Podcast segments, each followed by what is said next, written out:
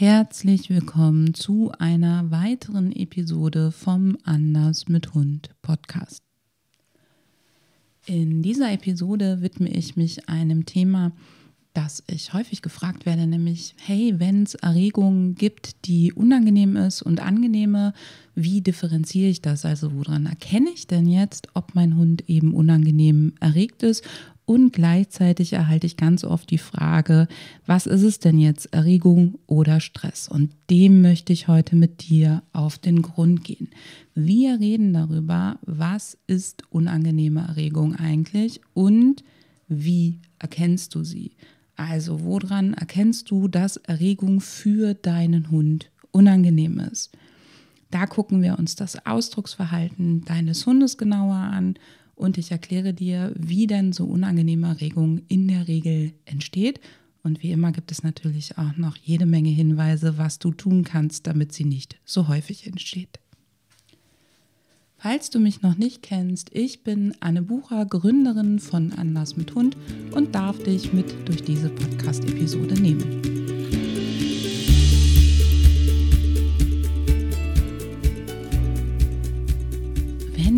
Uns in den letzten Wochen zugehört und unsere Beiträge, Newsletter, Podcasts etc.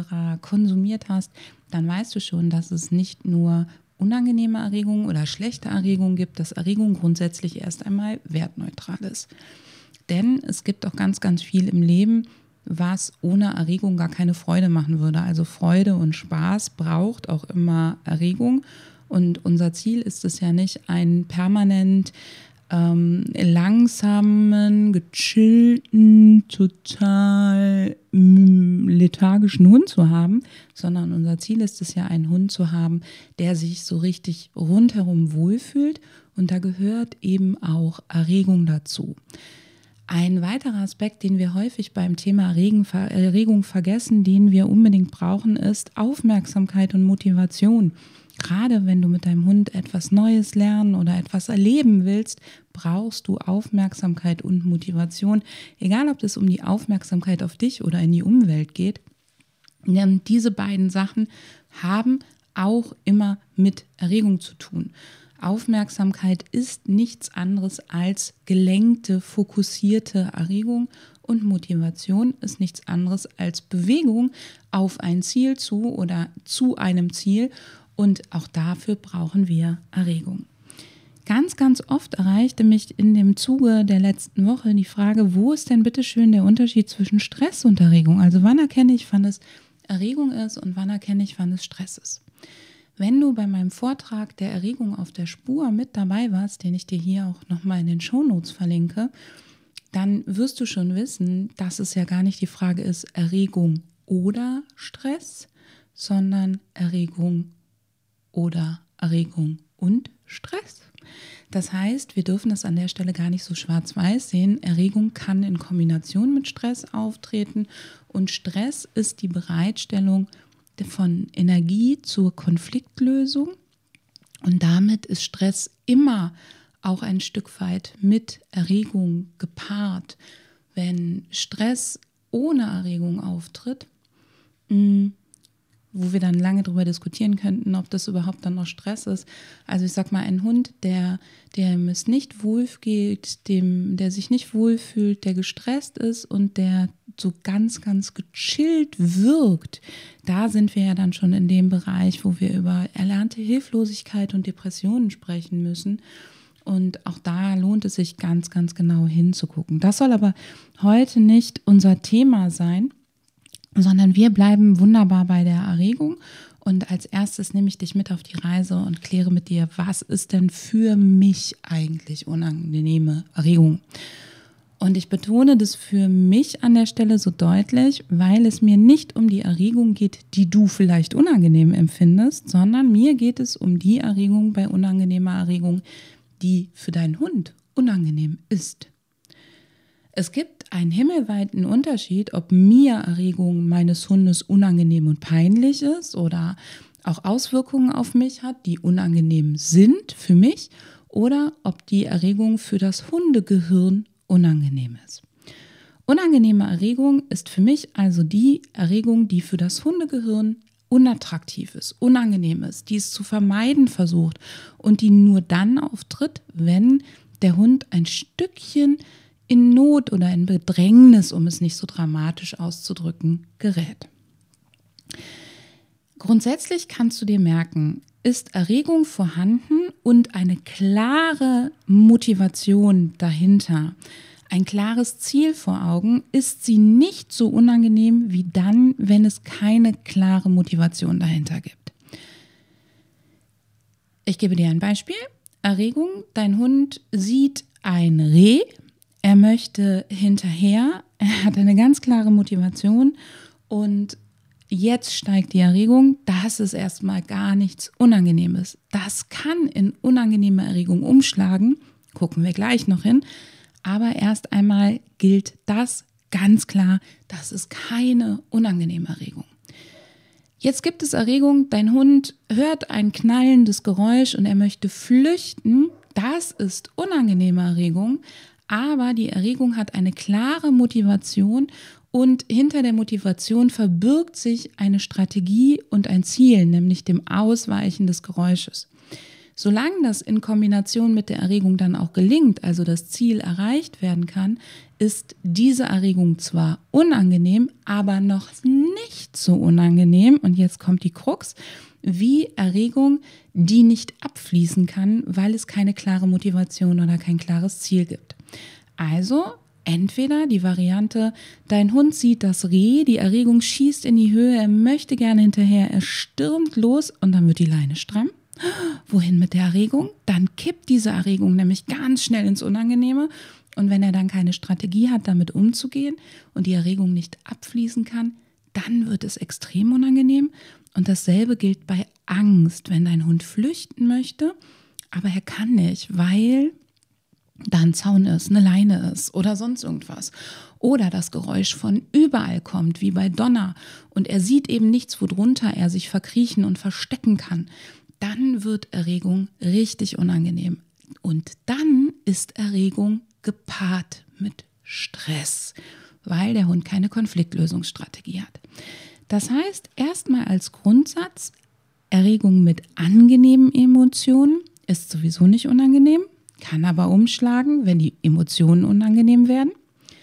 Erregung mit unangenehmen Emotionen ist unangenehm und noch unangenehmer ist sozusagen Erregung, die nicht abfließen kann, sondern ausgebremst wird, wo der Hund in einen Konflikt oder in die Frustration gerät.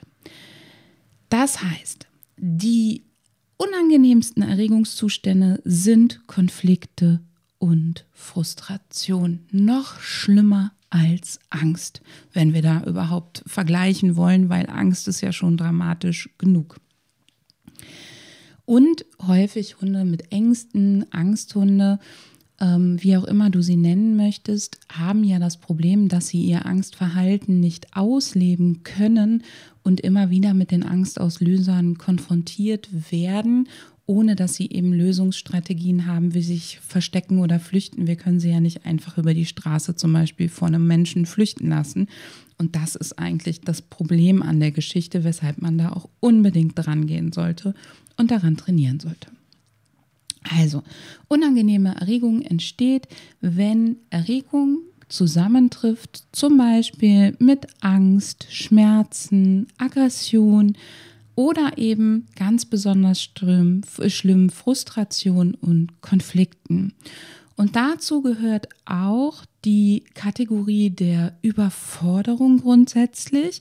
Also Hunde, die in Situationen sind, mit denen sie einfach nicht umgehen können, wo sie keine Möglichkeit sehen, diese Situation für sich gut mit gut gepaarten Emotionen zu meistern. Oder aber auch Unterstimulation. Es gibt zu wenig angenehme Reize, die das Gehirn fluten. Oder aber auch Überstimulation. Es gibt zu viele Reize, die gleichzeitig auf das Gehirn einprasseln und das Gehirn ist überfordert mit der Verarbeitung und dadurch gerät es dann schlussendlich eigentlich auch wieder in einen Konflikt. Es kann nicht mehr gut filtern. Konflikte sind also ein großer Faktor in Sachen unangenehme Erregungen und sind meiner Meinung nach neben Frustration der Grund, weshalb uns Erregung wirklich am häufigsten durch die Decke schießt. Und mit Konflikten meine ich jetzt keinen Streit und keine Auseinandersetzung. Der Begriff ist bei uns Menschen ja häufig so ein bisschen hm, anders geprägt, als ich den jetzt verwende, sondern Konflikte ist zum Beispiel zwei Dinge passieren oder zwei Motivationen werden im Hund gleichzeitig aktiviert und der Hund kann sich nicht zwischen den zwei Optionen entscheiden. Das ist ein sogenannter Motivationskonflikt. Das heißt zum Beispiel, dein Hund schnüffelt gerade und es ist so richtig, richtig spannend. Und jetzt kommst du von hinten, du trainierst total nett und sauber und gut und freundlich. Und jetzt kommst du um die Ecke, gibst dein Markersignal und bietest eine Belohnung an und das Gehirn muss sich entscheiden wenn ich jetzt diese Belohnung dahinter mir annehme, verpasse ich hier den Supergeruch. Hm, was mache ich jetzt? Diese Entscheidung kann schon zu einem Erregungsanstieg und einem Konflikt führen. Ähm, nicht so angenehm für deinen Hund zum Beispiel. Dein Hund kann nicht so gut sitzen. Der Untergrund piekst, er ist nass, er ist kalt, er ist fies, was auch immer. Hm, du bestehst aber auf das Sitzen und dein Hund weiß, wenn er das nicht macht, dann wird es für ihn durchaus auch unangenehm. Das heißt, jetzt ist er im Konflikt zwischen, ich will das gerade nicht, weil das echt unangenehm für mich ist, also unangenehmes Sitzen oder unangenehme Konsequenz. Und dann muss das Gehirn sich zwischen Pest und Cholera entscheiden und das führt zu einem extremen Erregungsanstieg. Und da ist dann die Frage, was ist unterm Strich für ihn unangenehmer? Der nächste Aspekt, den wir auch ganz häufig sehen, dein Hund will bei der Begrüßung von Menschen an das Gesicht von denen. Der will an die Mundwinkel, der will das Gesicht abschnüffeln, aber er weiß, anspringen gibt Ärger. Also wieder die Entscheidung zwischen, hey, das wäre mir total wichtig, die Informationen zu sammeln und es gehört zu meinem freundlichen Begrüßungsrepertoire, da jetzt ins Gesicht zu gehen. Ah, aber wenn ich das mache, dann gibt es Ärger, dann passiert etwas Unangenehmes. Und auch häufig, zwei Dinge, ähm, noch als Beispiel, die Konflikte verursachen. Dein Hund kommt in eine Situation, mm, in der er noch keine Strategie hat und er hat keine Ahnung, was er machen soll. Und er ist sich auch noch nicht sicher, ob die Situation gut oder schlecht ist.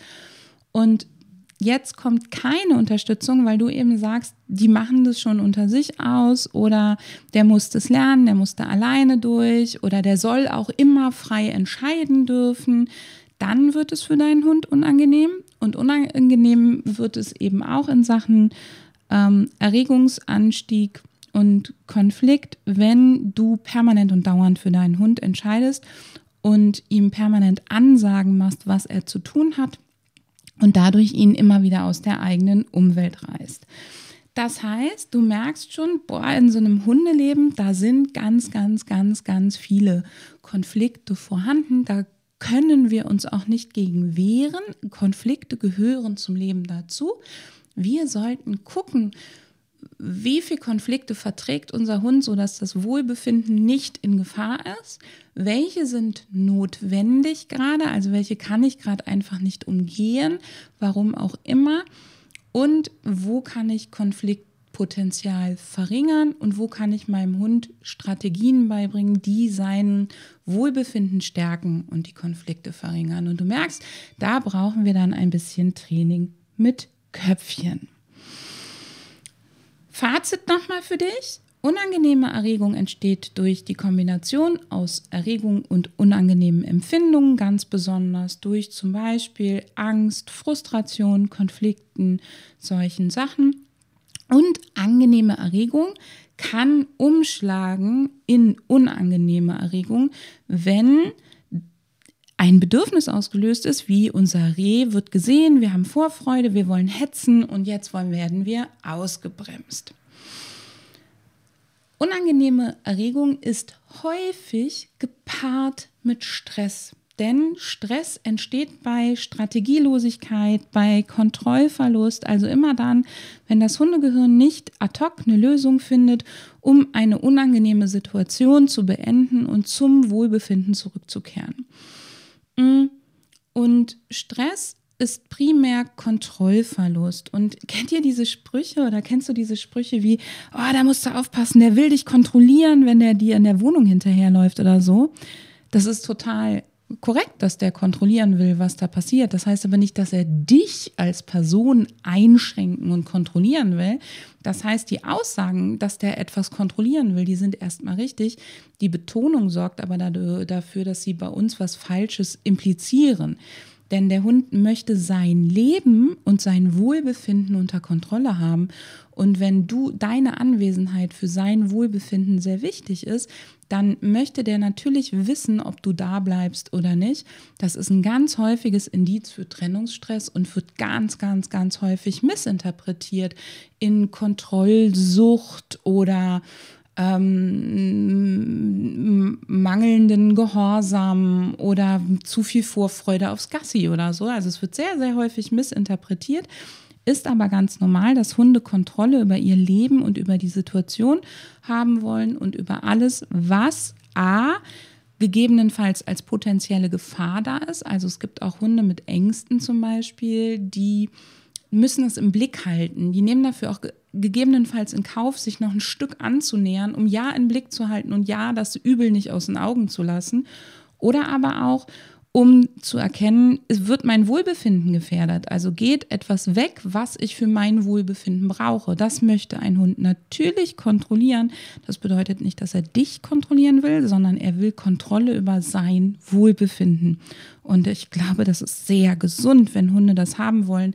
Es ist dann an uns, ihnen beizubringen, wie sie ihr Wohlbefinden auch ohne uns oder auf andere Art und Weise, so dass es für uns eben auch angenehm ist, herstellen können. Ähm, also, unangenehme Erregung ist häufig gepaart mit Stress. Ich würde sogar sagen, fast immer. Und das ist eben auch der Grund, weshalb wir das nicht so differenzieren können, Erregung oder Stress, sondern sobald unangenehme Erregung im Spiel ist, würde ich auch davon ausgehen, dass früher oder später Stress dazukommt. Und damit ist das Ausdrucksverhalten deines Hundes, sobald du hohe Erregung und Stresssymptome siehst, schon mal für dich ganz deutlich, dass es unangenehme Erregung ist. Wenn du Stresssymptome und hohe Erregung siehst, dann sind wir im Bereich der unangenehmen Erregung. Lass uns das als Übergang nutzen, um jetzt auf das Ausdrucksverhalten deines Hundes zu gucken und mal festzulegen, woran wir noch unangenehme Erregung feststellen können. Und vorab, das ist natürlich jetzt keine vollständige Liste und es ist kein, gibt kein Schwarz-Weiß. Das heißt, das, was ich dir gleich nenne, diese Symptome, oder diese ähm, Anzeichen siehst du auch in anderem Kontext. Die sind nicht immer unangenehm. Vielleicht weißt du schon, dass Hunde häufig gähnen, wenn sie einen Konflikt lösen und eine Entscheidung getroffen haben. Das heißt aber nicht, dass Gähnen grundsätzlich Konfliktsignal ist, sondern Gähnen kann ein, das Ende eines Konfliktes bedeuten, es kann aber auch einfach Müdigkeit bedeuten. Das heißt, Ausdrucksverhalten wird bitte immer erst einmal lesen gelernt und beschreiben gelernt und dann aber nicht das einzelne Anzeichen genommen, sondern das Gesamtpaket, die der Hund in dem Moment zeigt an Körpersprache und Anzeichen und daraus interpretieren wir, also bilden wir eine mögliche Aussage und wissen tun wir es dummerweise eigentlich nie, weil wir sind ja nicht unser Hund. Wir wissen ja nicht, wie der etwas empfindet. Also, das, was ich dir jetzt über das Ausdrucksverhalten erzähle, das ist kein Schwarz-Weiß bitte. Und nicht nur, dass die Liste nicht vollständig ist oder auch anderweitig auftreten kann. Es gibt viele Hunde, die haben bestimmte Dinge gelernt, um mit ihrer Erregung und ihrem Stress umzugehen. Und die kommen noch dann dazu. Also im Bereich der Hütehunde erlebe ich ganz häufig das, was wir so als Will to Please bezeichnen, als Arbeitseifer. Das sind häufig Symptome von Überforderung, von äh, unangenehmer Erregung und die kommen dann gegebenenfalls noch dazu. Legen wir gemeinsam los. Als erstes gucken wir auf die Kategorie der sogenannten Übersprungsverhalten. Übersprungsverhalten sind Verhalten, die ein Hund macht, die wir Menschen übrigens auch machen, die eigentlich überhaupt nicht in die Situation passen. Vielleicht kennst du das, dass Leute auf Beerdigungen auf einmal kichern oder irgendwie andere komische Sachen machen. Das würde dann so gar nicht passen. Oder vielleicht hast auch du so Nervositätsgesten, die du machst, wenn du dich irgendwo nicht so ganz gut fühlst, dass du dann anfängst, an den Haaren rumzuspielen, deinen Nachbarn mal so in die Seite zu rammen mit dem Ellenbogen oder sonst was. Das sind so klassische Übersprungverhalten. Und Übersprungverhalten entstehen im Prinzip immer aus Konflikt.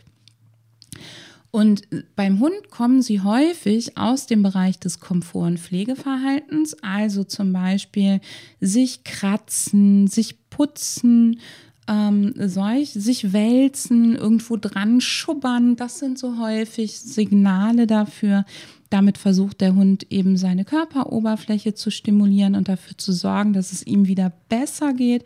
Sie haben häufig was damit zu tun, dass der Hund gleichzeitig versucht, bestimmte Muskulaturbereiche zu entspannen oder auch Bereiche, die häufig gejuckt haben, ähm, zu pflegen. Das heißt, wenn dein Hund sich zum Beispiel in herausfordernden Situationen sehr viel kratzt oder sehr viel putzt und das noch so rhythmisch, dann weißt du jetzt, das ist ein Übersprungverhalten. Sie machen das allerdings häufig an Stellen, wo es sie in der Vergangenheit schon mal gejuckt hat oder auch etwas weh tut. Das heißt, diese Stellen sind häufig sowieso Schwachstellen. Das Aufreiten gehört übrigens auch, also das Rammeln, irgendwo draufspringen und Rammeln gehört auch in den Bereich der Übersprungverhalten häufig. Auch das hat dann eine Lerngeschichte dass es dem Hund mal gut tat und der Hund versucht quasi eine Strategie zu finden, wie er es sich wieder schön machen kann. Das heißt, Übersprungverhalten sind häufig welche, die schon mal gut taten in verschiedensten Situationen oder die angeboren gut tun. Damit versucht das Gehirn sozusagen, sich in der Situation wieder Luft zu machen. Deswegen wird es dich sicherlich auch nicht wundern, dass viele Übersprungverhalten auch aus dem Bereich des Jagdverhaltens kommen. Und wenn sie dann bei höherem Erregungslevel stattfinden, dann ist es so, dass Jagdverhalten ab dem Hinterherhetzen oder auch Packen. Und dadurch erlebst du als Übersprungverhalten häufig solche Dinge wie Ansprengen, in die Leine beißen, Packen in den Ärmel, in die Arme, solche Sachen das hast du eben auch ganz häufig als Übersprung und Konfliktverhalten und damit auch eben wieder als Indiz für unangenehme Erregung. Kritisch wird es dann, wenn es in den Bereich der Zwangsverhalten geht und die, der Weg vom Übersprungverhalten oder der Weg ins Zwangsverhalten geht häufig übers Übersprungverhalten.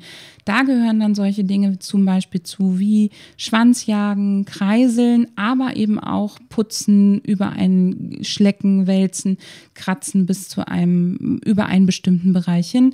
Das Hundegehirn kann diese Verhalten dann nicht mehr abstellen. Das heißt, das Anfangen des Verhaltens ist gar nicht so das Problem. Das Problem ist, das Hundegehirn kriegt sie nicht mehr eigenständig abgestellt und es ist etwas sehr Trauriges, weil das nämlich eigentlich sagt, dass das Hundegehirn keine attraktive Lösung sieht, es wieder abzustellen. Und daran müssten wir dann, wenn wir im Bereich Zwangsverhalten miteinander arbeiten würden, zum Beispiel, würden wir daran arbeiten. Wir würden einerseits gucken, dass es gar nicht mehr so häufig auftritt und dass der Hund vor allen Dingen andere Strategien für diese Situation lernt, damit wir immer mehr den Fuß in die Tür kriegen, dass wir das Verhalten abstellen können, ohne Druck und ohne Zwang. Weil in der Sekunde, wo wir Druck und Zwang ausüben, sucht er sich einfach ein neues Symptom. Dann jagt er halt nicht mehr den Schwanz, sondern Schatten oder putzt sich, wenn du ihn ruhig stellst oder, oder, oder. Das ist ein sehr spannendes Thema das aber heute und hier den Rahmen sprengt. Mm. Ein weiteres Indiz dafür, dass Erregung unangenehm ist, sind bestimmte Lautäußerungen. Bellen, was zum Beispiel sehr rhythmisch und gleichzeitig so wäh, wäh, wäh auf mittlerer bis hoher Tonebene ist. Also wenn das so richtig in den Ohren pfeift und wehtut. Und für diesen speziellen Hund eher mittlere bis nach oben überschlagende Tonhöhe ist, dann sind wir häufig im Bereich Frustration bis Angst unterwegs und das ist natürlich sehr unangenehm. Und wenn du so ein so ein Fiepen, so ein gleichmäßiges hast, ist das häufig ein Indiz dafür, dass der Hund nicht mehr viel an Frustrationstoleranz und Impulskontrolle hat und sozusagen wie so ein Dampfkessel kurz, so ein, so ein Wasserkochkessel kurz vorm Explodieren ist. Das ist auch unangenehme Erregung wird ja gerne als aufmerksamkeitsheischendes Verhalten bezeichnet, können wir jetzt lange drüber diskutieren.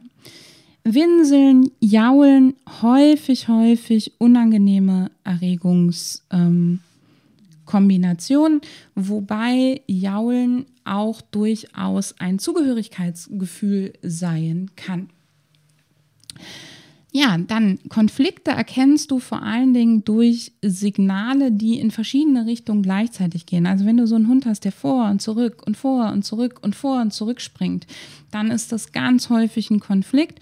Ich kenne das von meiner Mini total gut, wenn die vor was eigentlich Angst hat, aber das Fluchtverhalten ausgebremst wird durch einen Zaun oder was auch immer, dann rennt die vor und zurück und bellt dazu noch. Das ist so ein richtig schön fetter Konflikt. Also das Schöne ist natürlich hier ähm, nicht im Sinne von toll, sondern das ist so richtig deutlich zu erkennender Konflikt. Alle Bewegungen, die sozusagen schnell vor und zurück, schnell nach links und rechts gehen, die kannst du in die Kategorie der Konfliktsignale einordnen und natürlich auch das sogenannte Einfrieren und Erstarren. Auch das ist hohe Erregung, Einfrieren und Erstarren.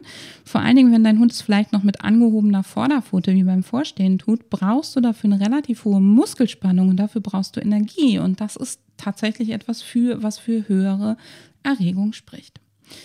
Wenn du dann noch zusätzlich Stresssymptome wahrnimmst an deinem Hund, also zum Beispiel das Eye-Wide Response, das Weiß in den Augen deines Hundes, in Kombination mit starren und steifen Bewegungen oder den anders vorher, anderen vorher beschriebenen Symptomen kannst du dir ziemlich sicher sein, dass die, der Hund ähm, in einer unangenehmen Erregung unterwegs ist. Wenn der zugleich hechelt und die Zunge eben kein schöner, großer, rausbaumelnder Lappen ist, sondern eine innenliegende Zunge, eine nach oben gewölbte Zunge, wenn der Hund sie überhaupt richtig äh, lappen lassen kann oder auch eine sehr Zunge mit einer sehr großen Falte in der Mitte, also die Kombination aus Hecheln mit angespannter Zunge sozusagen, das ist für dich immer noch ein Indiz für Stress. Gelartiger Speichel, also Speichel, der so richtig sich in langen Klumpen und Fäden runterzieht, das ist auch ein Zeichen von Stress, denn da entzieht sozusagen das Cortisol die Feuchtigkeit dem Speichel. Du kennst das vielleicht, dass du schon mal in stressigen Momenten einen trockenen Mund hast. Das ist derselbe Effekt. Und wenn du eine deutliche Falte zwischen den Augen, also zwischen einem Auge und dem Fang, also über der Zahnreihe, über dem Kiefer und dem, zwischen dem Auge und dem Kiefer sozusagen siehst, wenn du da so eine deutliche längsgezogene Falte siehst, das ist ein Teil des sogenannten Stressgesichts. Und auch das tritt eben besonders häufig bei Stress auf und ist dann in Kombination mit Erregung ein Indiz für dich dafür, dass die Erregung unangenehm ist. Es gibt noch eine Sache, die ich immer wieder sehe, wo ich denke, das ist so der Klassiker. Das siehst du mh, mm, bei anderen Hunden relativ einfach, bei deinem eigenen nur so bedingt. Und das ist das sogenannte Ziehgesicht, nenne ich das. Und zwar, wenn du hinter deinem Hund läufst und die Leine ist total stramm, der geht sehr gerade aus. Die Ohren sind irgendwie so mittig bis hinten am Kopf und er hechelt vielleicht noch ähm, ein bisschen dabei und geht zu stramm vorwärts. Körperschwerpunkt ist eher vorne.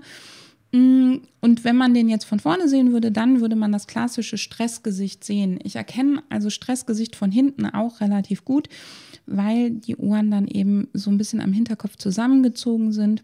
Und wenn du so ein ganz bisschen seitlich guckst, dann siehst du eben diese Falte zwischen Fang und Auge. Das heißt, wenn du einen Hund hast, der viel an der Leine zieht und du kannst eben beobachten, dass der so gerade weg einfach nur noch vorausstopft mit den Ohren, hm, hinten eher in deine Richtung oder zur Seite, dann würde ich da auch immer davon ausgehen, dass es für ihn gerade nicht sehr angenehm ist.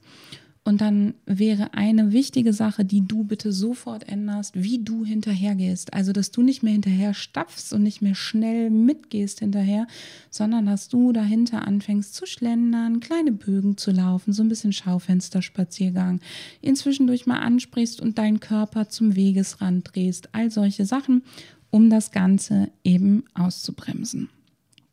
So, jetzt haben wir einen ordentlichen Rundumschlag gemacht.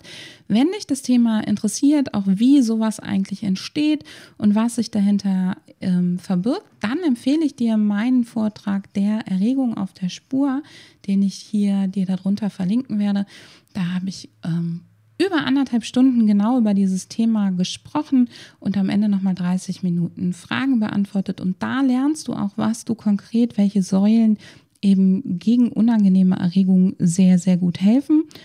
Eine Bitte, wenn du siehst, dass dein Hund im Konflikt ist und der sich nicht entscheiden kann, dann hilf ihm doch im Zweifel, indem du ihm eine Lösung vorschlägst, also ein Signal gibst von etwas, wo du sagst, hey, das müsste eigentlich für ihn und für mich eine passende gemeinsame Lösung sein oder indem du ihn lobst und über Belohnungen in die Richtung bringst, in die du ihn gerne hättest, damit er sich in Zukunft schneller und einfacher entscheiden kann.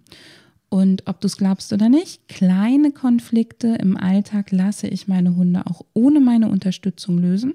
Das heißt, mir geht es darum, dass du dann, wenn du merkst, er weiß wirklich nicht mehr ein noch aus, ihm hilfst dass du aber mit ihm auch die Gratwanderung eben machst, dass er zwischendurch Dinge für sich alleine zum Lösen kriegt, eigenständig zum Lösen kriegt und du da versuchst, die Balance zu finden. Und wenn du dazu Lust hast, dann komm gerne in den Anders mit Hund Zirkel, weil da geht es ganz häufig um das Thema und andere Themen. Wie viel ist eigentlich genug? Wann ist es zu viel? Und wie können wir unseren Hunden denn bitteschön Strategien beibringen, um mit schwierigen Situationen umzukommen? Solltest du einen Hund mit vielen Ängsten haben oder mit bestimmten Ängsten, der sehr schreckhaft ist, der Geräusch, Gewitterangst oder Angst vor Menschen hat, dann schau dich bitte unbedingt auf unserer Webseite um. Ich verlinke dir hier drunter unser Intensivprogramm gegen Ängste, das unser Mutmachprogramm. Und wenn du dazu Info haben willst, dann klick da mal schnell drauf, melde dich an. Die Plätze sind begrenzt und wir starten zum 1.3. In diesem Sinne, wünsche ich dir einen wunderbaren Tag und sage bis bald.